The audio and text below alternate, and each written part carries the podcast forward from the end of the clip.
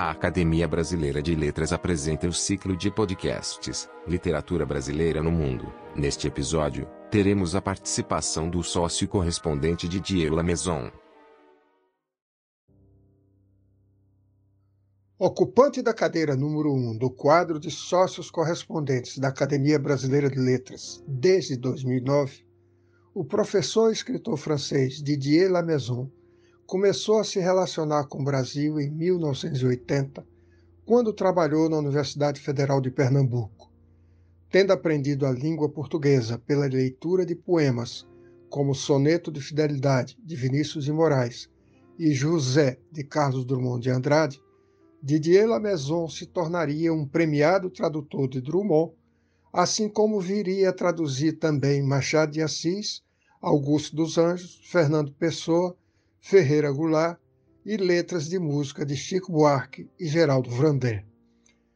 Fechando nosso ciclo de podcasts dedicados à literatura brasileira no mundo, ele vai nos falar de Drummond e de sua presença na França.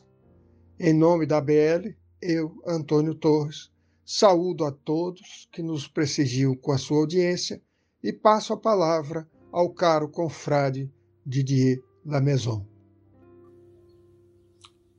A minha notoriedade no Brasil começou com meu trabalho de tradutor, que é muito antigo, bom, tudo bem, não vou. Mas começou realmente com a publicação da minha primeira antologia poética de Drummond, em 91, uh, eh, e foi na época em que, em que também eu conheci o nosso querido presidente Marco, que adoro. Bom, enfim, eh, mas eh, o Marco me pediu o, eh, algumas palavras sobre a recepção presente de Drummond no Brasil e tem pouca coisa para dizer, na verdade. Tem coisa, sim, mas não muito importantes. Mas, mas uh, agora, agora eu tive a, a, a sorte uh, genial, graças a, um, principalmente a Cláudia Poncioni, uh, de encontrar a editora de Femmes, Antoinette Fouque, que pouco a pouco ao longo dos anos me fez confiança enquanto tradutor. E pouco a pouco assim eu cheguei a ser o uh, a ter a honra de uh, ter o uh, a, o lugar de, do falecido infelizmente Jacques Thierry, que foi durante anos o grande tradutor de Drummond, de, de Drummond, não, de Clarice Lispector. É isso que é o nome de, da Clarice que ainda não, não diz. Mas eu, e pouco a pouco, ao longo dos anos, eu cheguei a publicar sete, sete traduções de obras-primas de Clarice. Então, eu sou, eu, estou na, na, primeira linha para falar da recepção da Clarice, que é uma coisa interessantíssima na França. Por quê? Porque essa história da recepção de Clarice, eu não, não tenho o, o tempo, eu, espero, eu vou, eu vou, vou ser breve, eu vou, eu vou, eu vou falar pouco, não, não se preocupe. Isso a história da tradução, da recepção de Clarice na França é uma coisa riquíssima. Começou muito cedo. Incrível. Imagine que em 1954, uma grande editora parisiense, a editora Plon, não sei como, mas pouco importa, resolveu traduzir Perto do Coração Selvagem esse, essa história da tradução de Perto do Coração Selvagem é, em si, uma história incrível.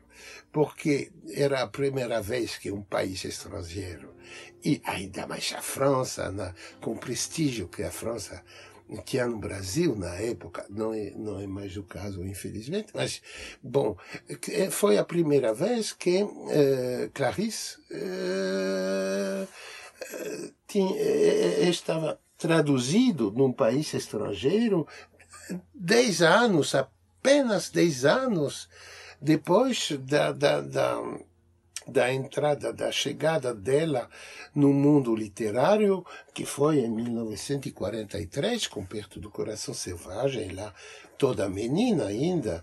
Então, dez anos depois, já chega para ser traduzido, traduzida na França. E quando ela recebe as provas da, da, da tradução, ela fica horrorizada, mas ela proíbe a tradução, a, a, publicação de uma tradução do livro, assim, nesse, nesse estado. Então, escreve uma letra. Depois ela, ela, ela teve muito vergonha com essa letra que ela escreveu, que ela escreveu para o diretor da editora Plon, uh, que se chamava Pierre de Lescure, uh, falando de, de, de, uma tradução escandalosa e tudo, e tudo. Então, anos depois ela disse, mas quem era para, para falar assim?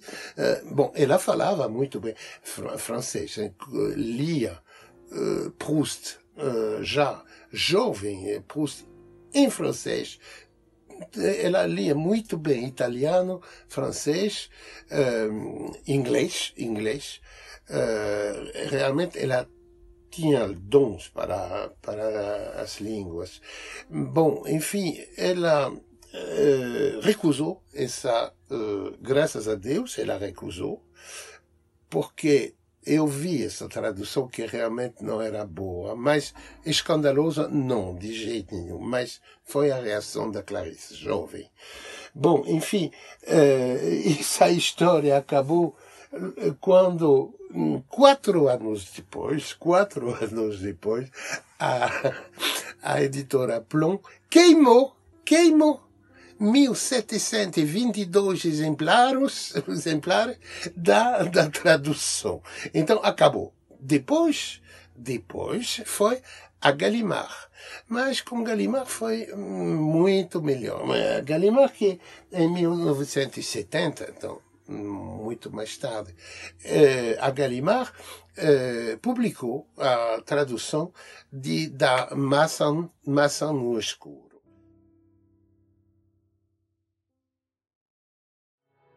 Você pode acessar todos os podcasts da Academia através do nosso site. Acesse pelo link www.academia.org.br/podcast.